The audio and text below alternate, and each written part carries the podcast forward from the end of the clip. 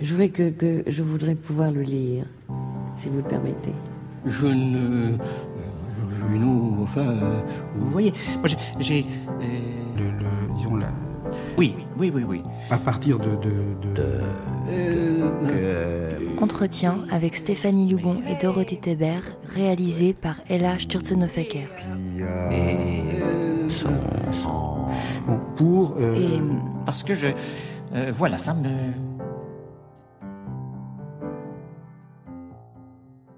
Tout le monde a à boire encore, ça va? Super. Alors, on est euh, aujourd'hui du coup avec Stéphanie Lugon, née en 1985. Tu as étudié l'histoire de l'art et la littérature anglaise à l'UNIL et à Zurich, mais aussi la muséologie à Londres. Tu es conservatrice de musée et autrice et réalisatrice de la série d'animation Les histoires de l'art, à ne pas confondre avec le lard qu'on mange. D'ailleurs, les métaphores ou euh, parallèles avec entre la nourriture et les mots sont euh, quelque chose qui se retrouve dans ton travail. Tu as passé beaucoup de temps au printemps 2020 à réfléchir aux images, celles d'un peintre, Charles Glaire, celles de ton corps et toutes celles qui sont contenues entre deux. Ce qui a donné le livre Jeune femme dans un intérieur lausannois pour lequel on est réunis aujourd'hui avec Dorothée Tébert, photographe de formation, née à la Chaux-de-Fonds en 1977, titulaire d'un master de l'EDA. Tu as développé une pratique de l'écriture et de mise en scène, seule ou avec ton mari Philippe Ophiliguer. Tu es marraine de ce livre, membre du comité éditorial d'art et fiction, où tu as aussi publié Thérèse et la chèvre en 2019. Pour, euh, pour commencer, euh, je voulais te demander, Stéphanie, ce livre met en scène ta rencontre avec Fred. Est-ce que tu peux nous expliquer qui est cette personne, comment tu l'as rencontrée et euh, pourquoi elle t'obnubile ou elle revient comme ça tout au long du récit? Alors pourquoi elle m'obnubile? C'est ce que c'est un peu l'entier du bouquin. c'est cette recherche-là. Euh, qui est Fred? Alors Fred, c'est euh, le personnage que j'ai nommé, euh, qui est sur l'œuvre Jeune fille dans un intérieur pompéen de l'artiste Chargler et qui est euh, exposée au musée cantonal des beaux-arts euh, de Lausanne, donc à plateforme 10. Euh, et donc c'est euh, ce personnage que j'ai appelé Fred et, et dont euh, euh, je me sens liée, enfin à qui je me sens liée.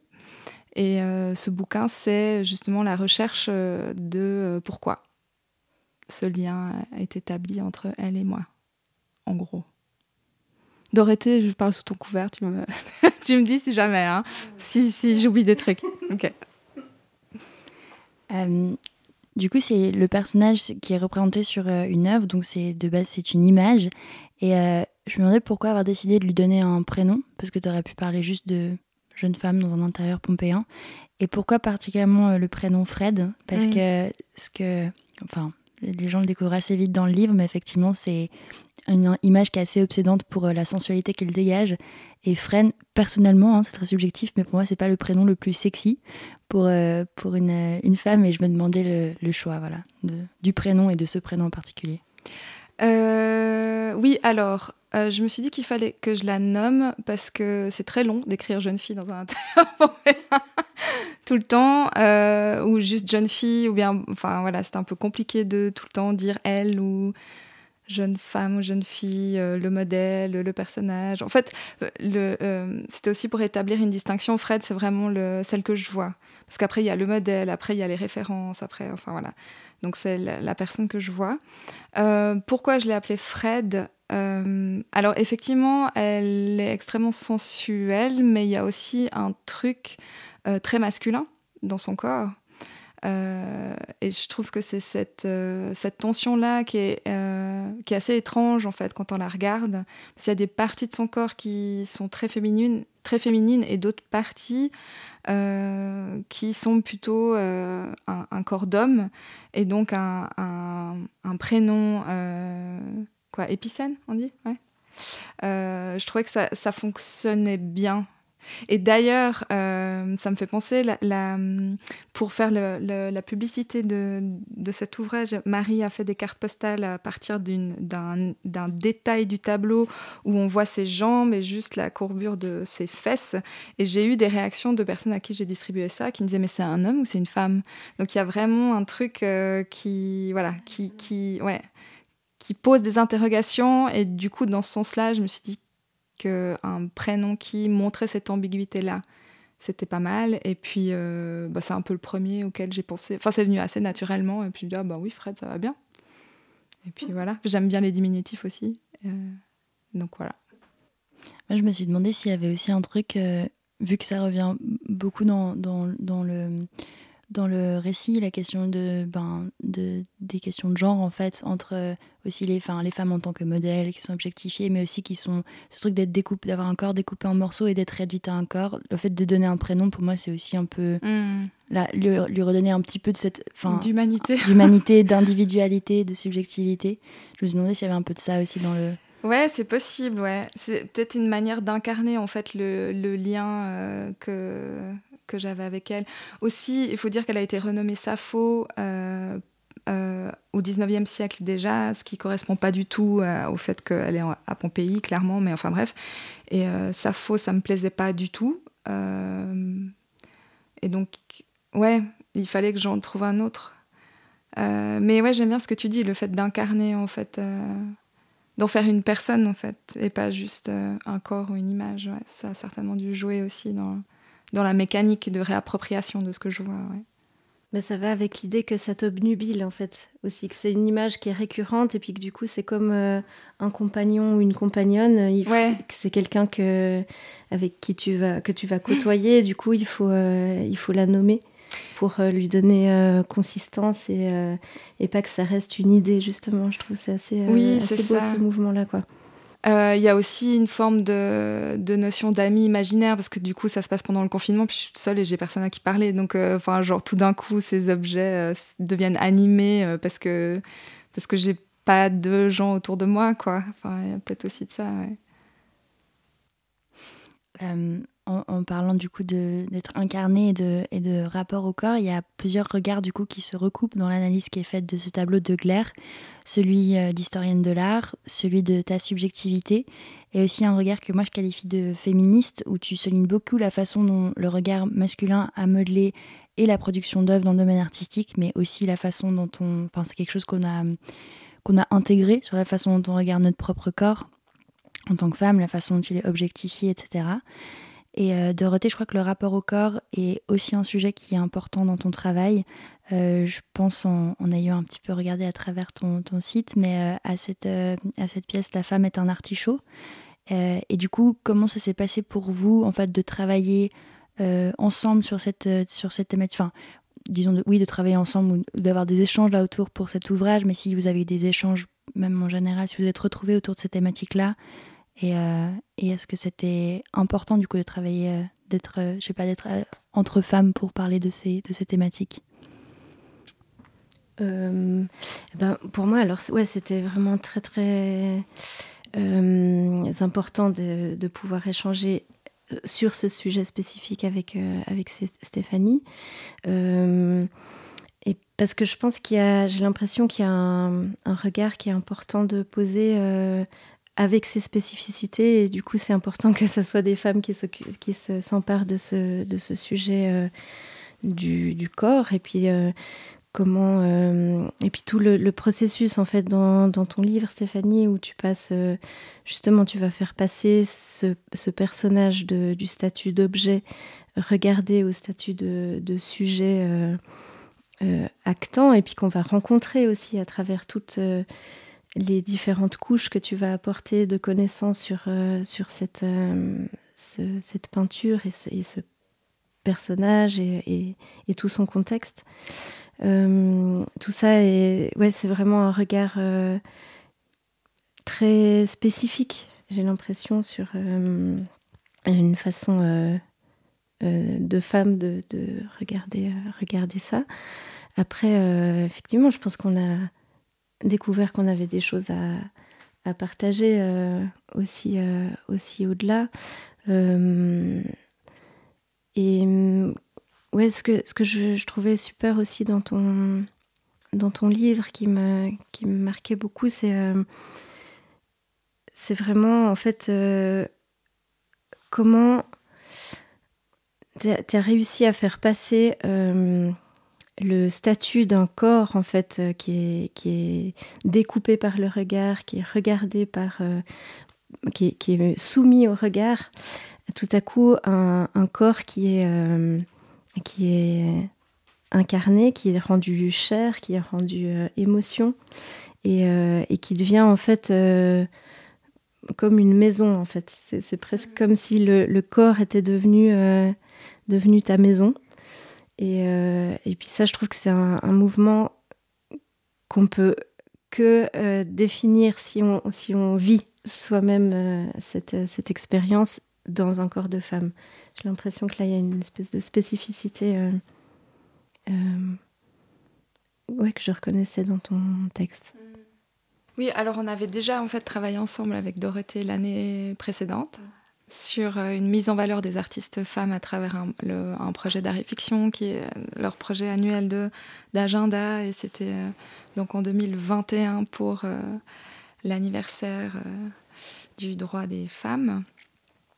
Euh, et donc on s'était déjà trouvé sur ces questions-là et sur des, mm, un terrain en fait partagé d'intérêt pour ces questions. Et du coup, j'étais ravie quand on m'a proposé que ce soit mon, ma marraine slash éditrice pour ce livre-là, parce que je savais que ça allait faire écho euh, chez elle. Euh, et effectivement, je pense qu'il y a une spécificité du regard euh, de par le fait de faire l'expérience de cette vie à travers un corps féminin dans tout ce que ça signifie, que je sais qu'elle partage aussi. Du coup, c'était chouette. Après, c'était pas une volonté de ma part. J'aurais pu tout à fait avoir un éditeur ou un parrain. Euh, ça, ça m'aurait pas dérangé non plus en fait. Euh, moi, je le considère. C'est un peu. Je, je, suis un peu ambiguë par rapport à, cette question féministe en fait du, de l'ouvrage. Euh, ça l'est bien évidemment parce que je le suis et donc forcément vu que c'est mon regard et donc ça peut pas être autrement quoi. Mais à partir du moment où on se pose la question de la représentation des corps, je pense que ça concerne tout le monde. Enfin, ça n'a pas été conçu comme avec la visée d'un discours féministe. Après, ça transparaît, forcément, parce que je parle d'un corps d'une femme, et puis c'est moi. Euh, et puis c'est par opposition, peut-être pas vraiment euh, au regard masculin, euh, mais plus au, regard patriarcal, vraiment, qui a, qui a construit. parce que je pense que, en tout cas dans ma manière de la décrire ou de la regarder, avant de passer justement à, à, ce qui se passe dans mon corps et tout ça, euh, je pense que ma manière de la regarder est aussi similaire à la manière qu'un homme aurait de la regarder dans une certaine mesure, parce qu'en fait j'ai intégré ces codes-là. Donc je pense pas qu'un ouais, un homme aurait une lecture différente euh, par approfondissement mais je pense que le premier effet, euh, cette question de découpage des corps, euh, ça, aurait été, ça aurait été pareil. quoi. Bah, en fait, toujours par rapport à la question du regard, tu, parles un moment de, cet instant où, euh, en, étant au confinement et seul, du coup, tu es complètement souscrite au regard extérieur et tu deviens sujet en plein et ne pouvant être que désirante de manière absolue. Et je trouvais ce, passage assez beau et assez fort parce que c'est Enfin, quand même du coup tout à coup accéder à une, enfin accéder, se retrouver dans un rôle qu'on a quand même moins l'habitude et, euh, qui est moins souvent euh, visibilisé. Et euh, je voulais te demander si du coup le, le, fait d'être sujet désirant, c'est quelque chose qui était resté malgré le fait où on est, on est sorti du confinement, il y a eu le retour du regard extérieur. Et si tu as l'impression que avec le fait que, ben, comme voilà, vous avez parlé de, ce, de cet agenda On vote ta mère, où c'était pour, pour visibiliser les, les, femmes artistes, et je pense qu'il y a un, un travail, ou en tout cas dans le monde de l'art contemporain, on tente de les visibiliser toujours de façon clairement insuffisante, mais quand même plus qu'avant. Si avec plus de femmes artistes, on, commence à avoir d'après vous, en tout cas, plus accès à ces représentations, euh, que ce soit visuelles, que ce soit musicales, que ce soit textuelles, de sujets féminins et de, ce qu'elle et d'un sujet féminin euh, qui désire aussi et qui n'est pas, pas juste désiré. Et, euh, et est-ce que pour vous, à travers vos, vos, pratiques, l'art est du coup un moyen aussi de s'émanciper de ce statut purement d'objet ou même de muse et de, et de proposer d'autres images, d'autres représentations, d'autres rapports au monde? Ça fait un peu trois questions. Mais ça fait beaucoup de questions. Je dis, normalement, les journalistes apprennent à faire des questions courtes et moi, je fais des dissertations. du coup, ça, il y a beaucoup de trucs qui s'allument en même temps. Du coup, euh, alors, par rapport à être sujet désirant, euh, euh, à partir du moment où on est confronté aux autres, on l'est plus complètement. Ça, c'est juste pas possible. Par contre, je pense qu'il y a quelque chose qui reste, oui, dans ma manière d'appréhender le désir ou dans ma manière de, dans le, le regard que je peux porter sur d'autres corps, de où je m'en saisis beaucoup plus euh, parce que j'ai eu le, le, privilège ou le luxe à un moment donné de de plus le subir. Et donc du coup ça change un peu le, le curseur on va dire. En tout cas j'ai l'impression euh, peut-être pas forcément uniquement dû à ça mais euh, je pense qu'il y a ouais je pense qu'il y a une une évolution ou une progression vers la prise de conscience de ses propres désirs et leur définition pour soi-même qui est euh, qui est plus importante pour moi maintenant ou qui est plus claire on va dire pour moi euh, Après, je pense pas qu'on puisse. euh, Enfin, c'est pas possible d'en sortir, quoi. Dans nos représentations actuelles, on est de toute façon ramené à ça. Euh, Après, c'était quoi Vraiment beaucoup de peine à, à me souvenir de la suite, mais c'était hyper intéressant. enfin, je sais pas si tu. Euh, Dorothée, si tu veux.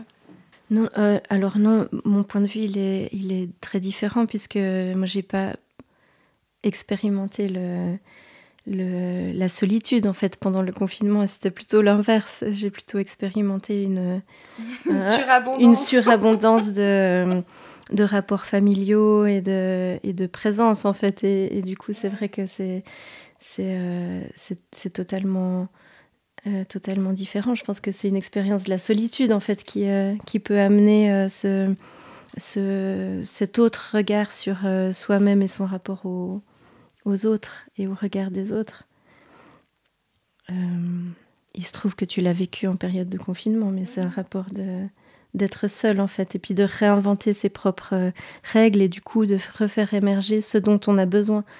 Et, euh, et euh, je trouve intéressant quand on- dans ton livre tu mets en, en exergue une citation de Chéreau qui parle des émotions. Puis c'est vrai que c'est quelque chose en fait qu'on a qu'on a qu'on valorise pas beaucoup en fait. Même des fois on le dévalorise. On dit que voilà réagir vis-à-vis enfin sous l'emprise de ces émotions c'est euh, des réactions qui sont euh, néfastes ou euh, qui sont pas réfléchies etc et puis je trouve que justement dans ton livre ce qui est hyper beau c'est que tu fais affleurer à nouveau tout ça.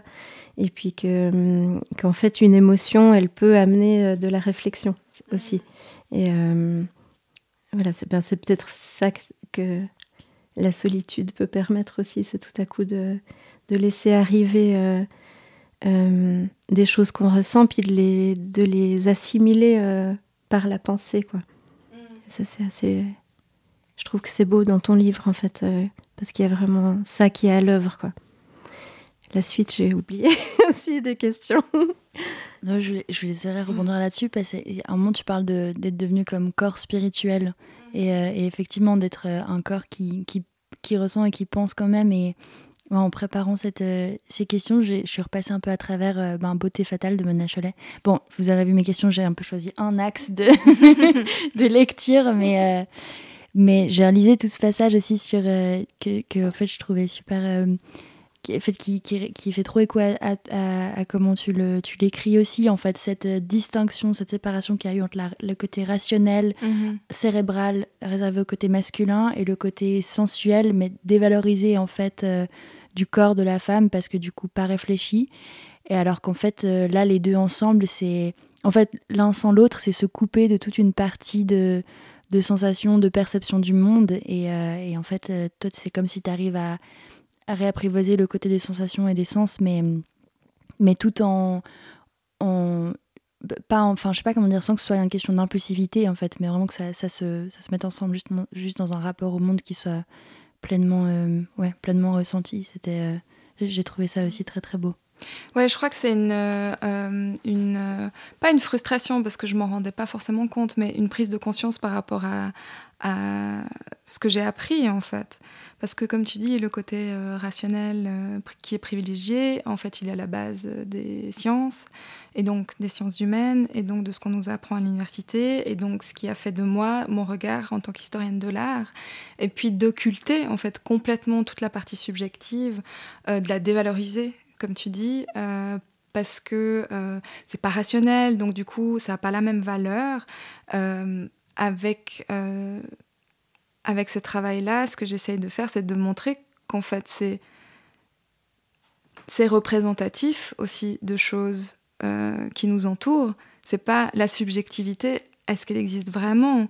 C'est l'émotion que je ressens en regardant cette œuvre, c'est une émotion qui a été construite par plein plein de choses qui précèdent en fait mon analyse de l'œuvre en tant qu'historienne de l'art.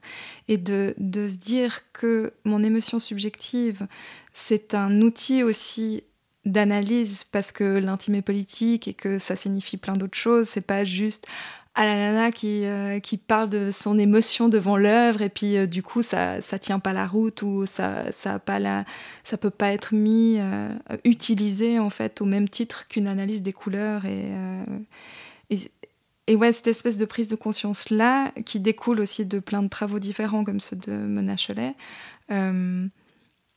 je crois que c'est vraiment ça que j'ai essayé de faire avec le livre en fait c'était c'était là l'idée principal, euh, c'est de refuser la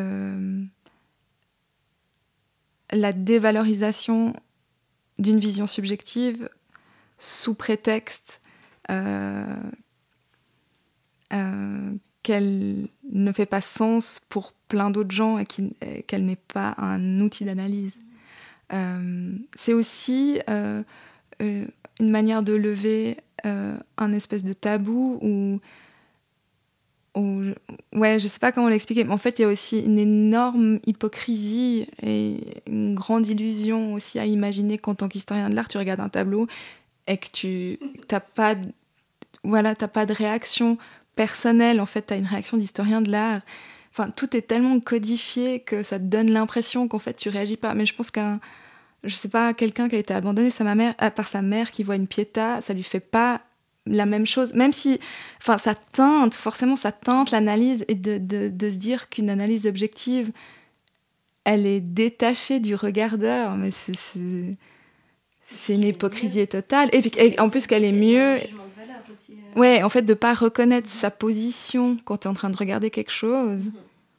Sans forcément dire apporter un jugement de valeur, mais reconnaître qu'en tant qu'homme ou qu'en tant que femme ou qu'en tant qu'occidentaux ou qu'en tant que enfin j'en sais rien de ta génération de voilà je, enfin je sais pas quoi. C'est quand même complètement différent. Et puis du coup une analyse objective elle, répond toute cette construction d'histoire de l'art elle répond à, à, des filtres qui ont été apposés pendant deux siècles et de se dire mais en fait ces filtres on peut aussi les remettre en question. Au bout d'un moment on n'est pas non plus obligé. Enfin ces, ces, grandes figures de l'histoire de l'art, elles, elles sont des grandes figures parce que des personnes ont apposé des filtres et ont décidé qu'elles l'étaient. L'essentialisation de l'art en disant oui mais non mais ça c'est un grand artiste parce que si ça ça t'es là. Non c'est un grand artiste parce qu'en fait à un moment donné ça représentait quelque chose pour plein de monde et qu'est-ce que ça représente en fait? C'est un peu ça la question et par rapport à la solitude euh, effectivement je pense le ce qui est très particulier, enfin, une, la solitude du confinement, elle est inédite et je pense qu'elle se, elle se reproduira jamais, quoi. On espère. Mais parce que c'est pas seulement d'être seul, c'est d'être oui. coupé. de tout. Et ça, c'est quand même hallucinant, quoi. Par une interdiction en plus. Oui, en plus. C'est pas volontaire. c'est euh, ouais, exactement. Ouais. C'est imposé, mhm. en fait. Et euh, c'est. Donc, il faut bien se débrouiller avec, en fait. C'est ça aussi, ouais. Mhm c'est qu'est-ce que tu c'est quand même un trauma énorme dans notre société puis maintenant on est un peu là genre ah c'est bon euh, c'est passé euh, mhm. ça va forcément ça a changé plein de choses en nous et euh, dans, dans notre manière d'être en communauté ouais enfin c'est aussi ça la spécificité c'est que c'est c'est pas une retraite tout à fait tout à fait choisi ouais, ouais. tout à fait ce qui m'intéressait aussi, c'était de montrer comment c'était justement le confinement euh, pour quelqu'un qui était seul, parce que chacun a vécu le confinement de manière hyper mhm. différente. Et c'est fou de se dire à quel point ton expérience à toi aurait été tellement, mais tellement à l'opposé de la mienne. C'est hyper intéressant, je trouve. Malheureusement, j'ai pas eu le temps d'écrire. Ouais, j'allais dire, ouais, t'as pas, pas dû avoir le temps de penser, même, je pense.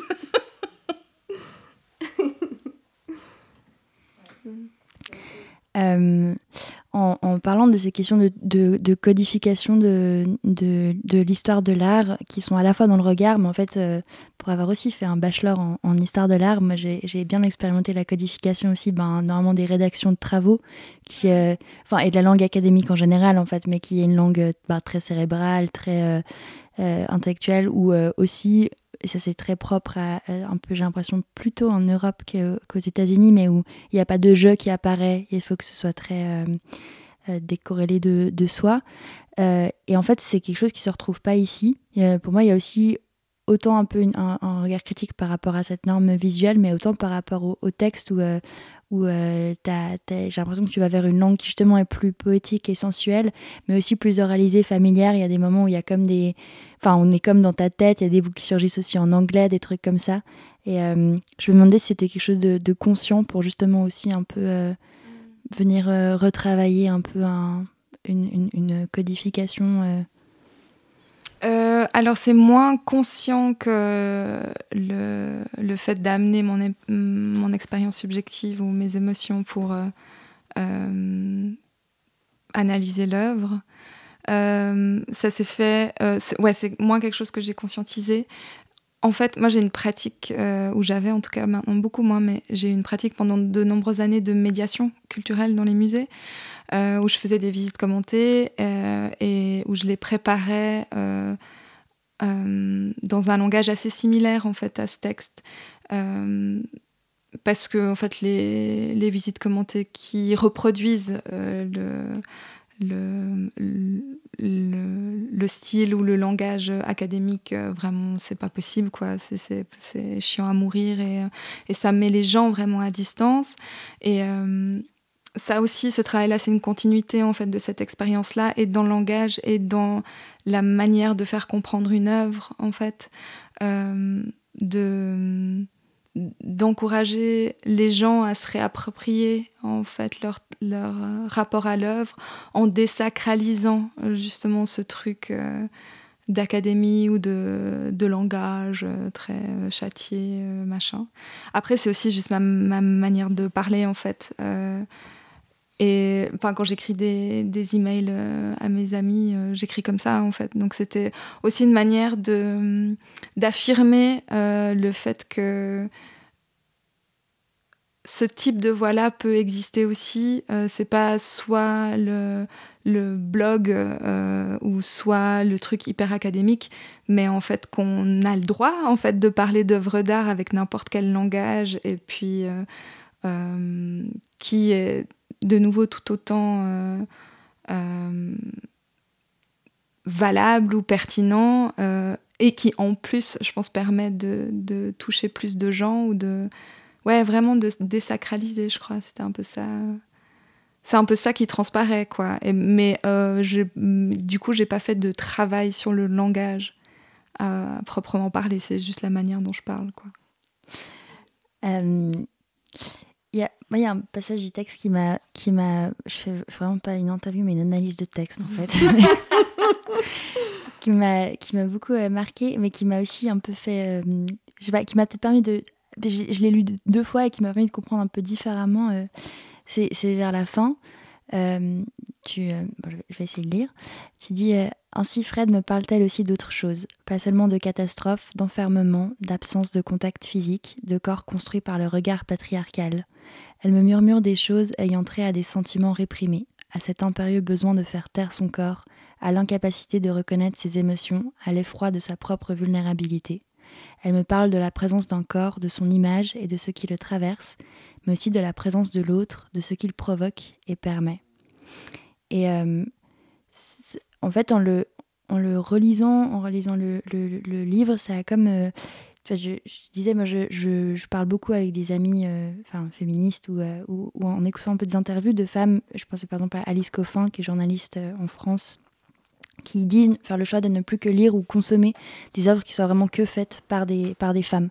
Et je me suis demandé plusieurs fois pendant la lecture pourquoi, euh, en fait, en, tant qu'historienne de l'art, avec euh, l'envie de... Enfin, j'ai l'impression assez manifeste aussi à travers votre collaboration sur l'agenda euh, on, vote, on vote ta mère, de, soulever les inégalités de genre au niveau artistique, euh, là, en fait, tu avais quand même pris finalement le parti de faire l'analyse d'un tableau réalisé par, euh, par un homme, avec un regard en plus, euh, que tu exprimes très bien dans ton, dans, ton, dans ton texte, avec tout ce qu'il était contenu de, à la fois de jeunisme et de, et de sexisme, quant au modèle qui ne veut pas avoir plus de 20 ans, et cette, cette idéalisation et en même temps peur de la sexualité féminine. Enfin, en fait, tu as, as, quand même réussi finalement à relier ça à une réflexion ben, ta propre réflexion du rapport au corps. Et euh, j'ai trouvé que c'était hyper subtil comme c'était fait parce que c'est en fait dans tout ce chemin-là où on passe par des regards très différents, a, priori que tout oppose entre Claire et toi. Euh, on, on, réexpliquait un peu le, contexte de, production de l'œuvre et, finalement comment toi tu la, tu la reçois.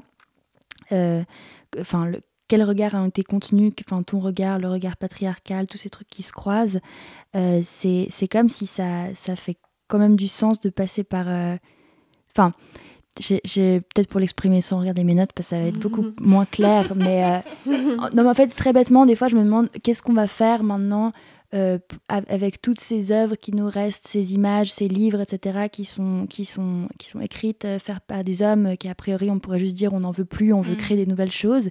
Et qu'en fait, en passant au travers, en en faisant une analyse, d'où l'importance de la contextualisation, peut-être de la médiation aussi, de l'explication, on arrive quand même à se les réapproprier et à même en faire des outils quand même en fait d'émancipation parce qu'en en comprenant d'où ça vient, quel regard les a construits, ben, j'ai l'impression que quand tu comprends, tu es déjà plus aliéné et tu peux un petit peu t'en affranchir ou un petit peu décider comment est-ce que tu le prends. Mhm. Et, euh, et euh, ouais, j'ai trouvé que c'était un, tour de force euh, vachement, vachement, vachement puissant et qu'en fait, j'ai l'impression que c'est un peu un rappel de la façon dont on peut entrer en contact à travers les images et, tout, tout ce qui, tout ce qui s'y croise par les sensations, les émotions, qu'elles permettent en fait de, de, se connecter justement avec des gens des personnages, des gens qui, ont, qui, ont, qui peuvent être très loin de nous.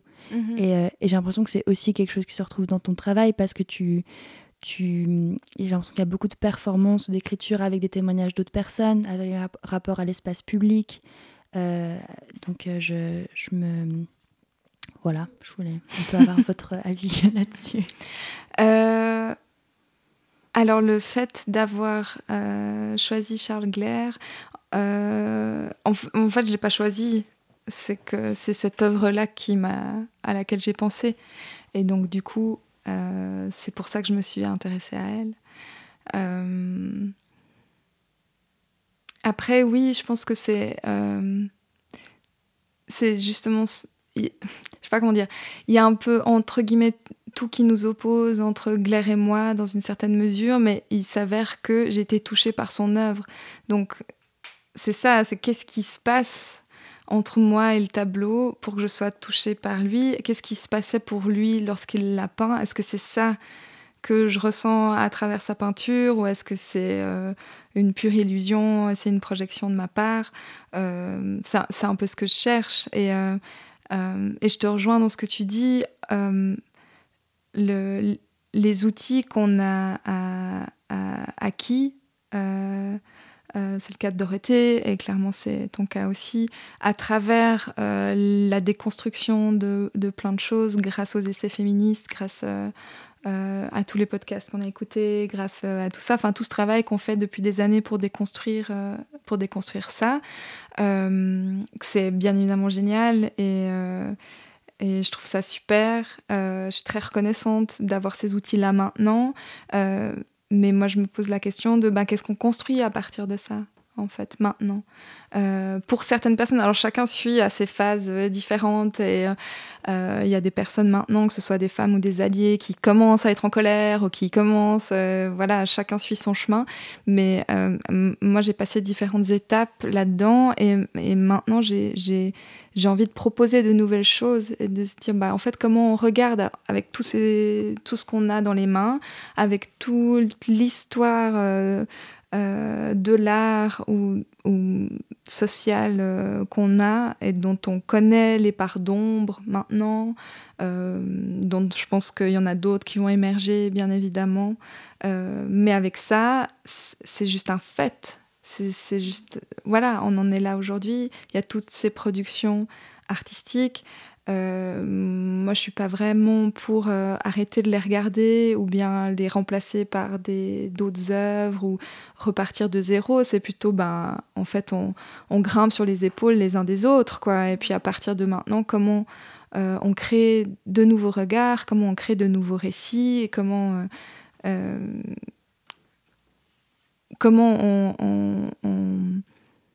on, réévalue ce qui nous a été déposé euh, euh, dans les mains par les générations précédentes. Mhm. donc ouais. Parce que ce qui est intéressant dans le terme de déconstruire, c'est qu'en fait, c'est pas effacer.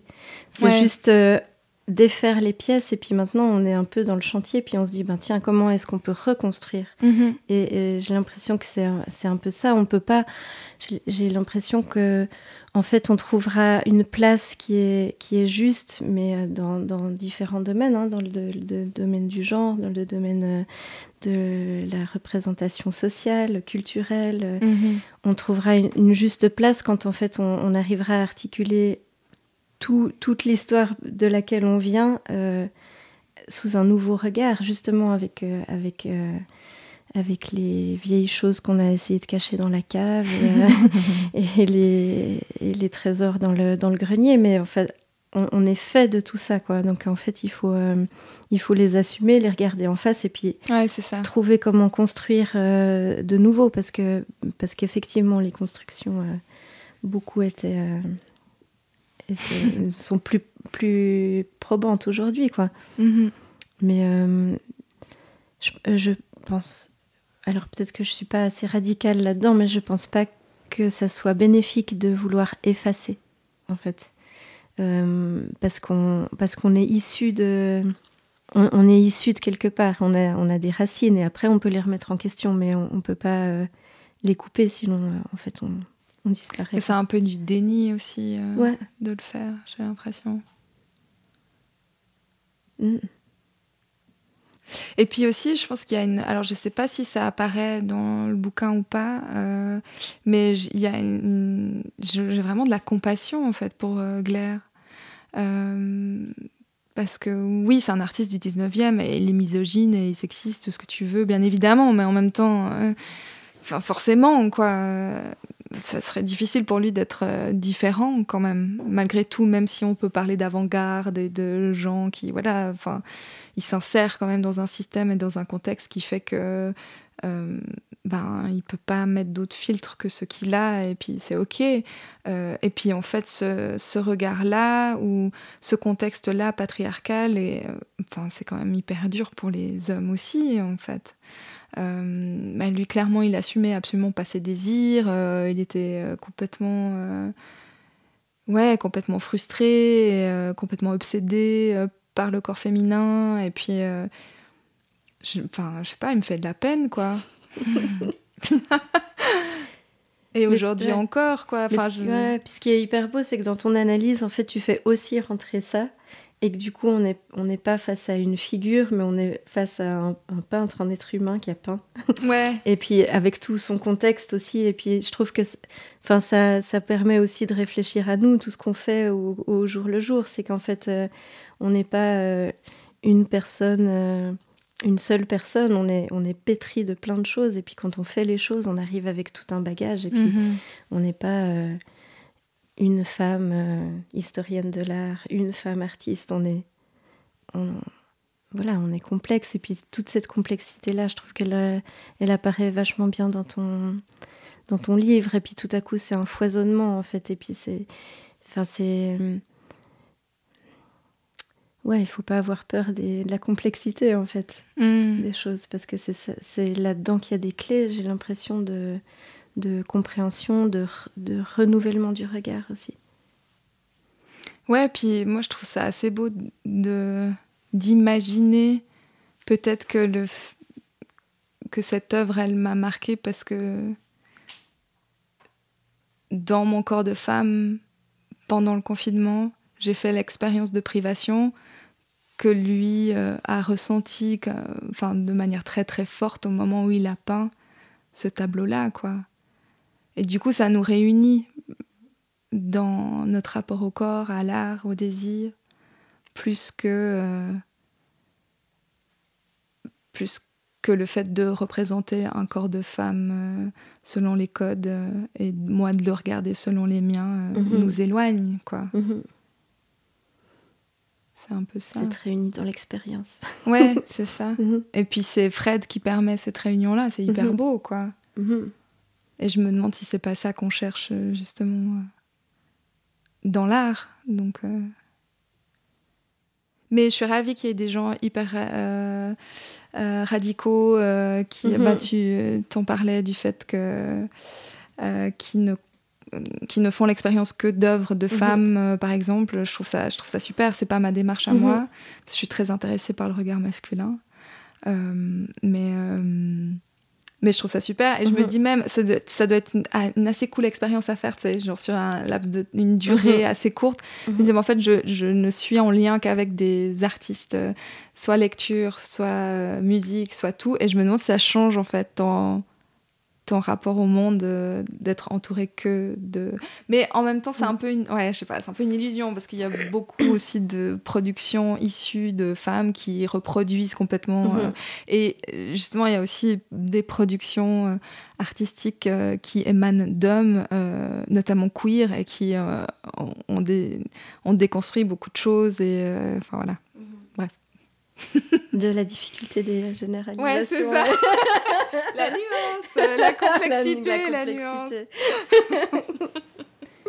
Et du coup, est-ce que vous, est-ce qu'il y aura une, une, une, euh, enfin, est-ce qu'il y aura une suite dans vos projets respectifs ou ensemble euh, un, un- j'ai- D'ailleurs, je disais qu'il y a eu, euh, il y avait eu même une, une telle demande pour le pour l'agenda de 2021 qu'il y a eu aussi euh, une réimpression. Donc, euh, ça a l'air d'être une success story comme euh, comme collaboration. Donc, C'est vrai que l'agenda, il a bien marché. On était vachement contente de ça. Mhm. on espère la même chose aussi pour ce pour ce Mhm. livre-là. Ouais. Mhm. Euh, non, pour l'instant, euh, j'ai pas de. Je sais pas, on verra où, où, où ça me mène ou si j'ai d'autres obsessions euh, qui émergent. Euh, cette question d'interroger en fait des objets euh, patrimoniaux euh, et de me les réapproprier, je pense que c'est quelque chose que je vais continuer. Peut-être pas forcément sous cette forme-là, mais. ça, ça m'intéresse de creuser un peu. Mais c'est un peu tout. Toi? Bah, on, avait eu une petite discussion ensemble pour voir comment euh, et sous quelle forme continuer le, le travail initié dans le Dans l'agenda. l'agenda. Ouais, c'est juste. On a parlé de périodique, ce que je trouvais Ah assez oui, c'est bien. juste. Et euh, je suis toujours très lente, mais l'idée, elle, est- elle est- elle est toujours dans ma tête. Et, euh, et voilà, euh, je pense que. Enfin, moi, j'avais tellement adoré faire ça que je pense qu'une suite. euh, ouais, ouais, ça va revenir, ouais. Alors, je crois qu'on arrive à- au terme. Merci beaucoup en tout cas d'avoir pris le temps et d'être venu parler de jeunes femmes dans un intérieur euh, lausannois. Et, Merci à toi. Et bonne, Merci beaucoup. bonne suite après-midi. Merci. Merci.